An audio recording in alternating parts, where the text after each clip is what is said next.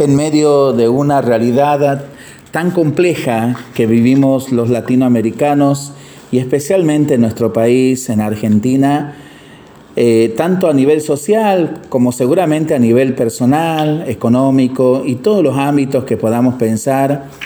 Ante, por lo tanto, mm, grandes malas noticias, eh, comenzamos la semana con una alegría, una alegría que nos trae el Campeonato Mundial de Fútbol, en donde Argentina se ha consagrado campeona del mundo por tercera vez en su historia. A la luz de este campeonato, quiero invitarlos a que juntos oremos, pensemos, reflexionemos sobre no tan solo lo que ha dejado este mundial, sino las enseñanzas que ha tenido esta Copa del Mundo 2022. Pero para eso, qué mejor pensar en un cuento que se llama Caridad, de Fluvion Grimaldi. Los padres de Gianni Franco vivían en un pobre barrio del puerto de Génova. Su padre vivía y por, bebía y por ello les faltaba el dinero. Ellos, aunque vagabundeaban en las calles de la ciudad, eran buenos chicos.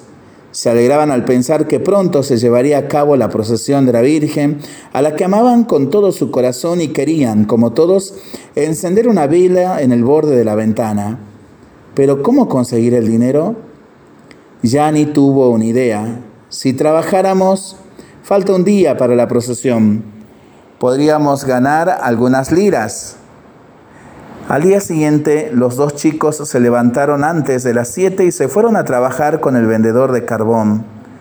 Con el dinero que ganaron, corrieron a comprar las velas y en el camino vieron a un mendigo que tendía la mano. Deteniéndose súbitamente se dijeron, la Virgen sería más feliz si le damos el dinero a este pobre hombre. Le dieron al mendigo las liras y regresaron a casa sin nada. En casa, dos grandes cirios decoraban la ventana. No podían creerlo. El padre, tras descubrir que sus hijos cargaban carbón, se avergonzó tanto de su conducta que fue a pedir a su jefe un adelante prometiendo a él y a su familia que desde ese momento daría un cambio a su vida. Decía San Juan Bosco, el santo de la alegría, el santo de los juegos, el santo de los jóvenes, y aquel que también ponderaba la recreación a través del deporte. Donde reine la caridad, allí estará la felicidad.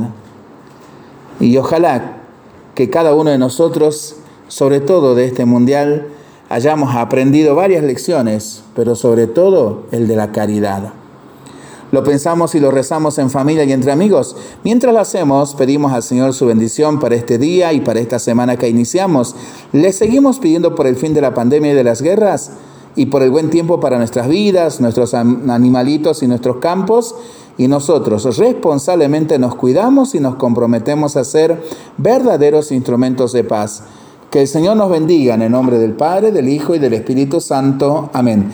Que tengamos todos una excelente jornada y una muy buena semana.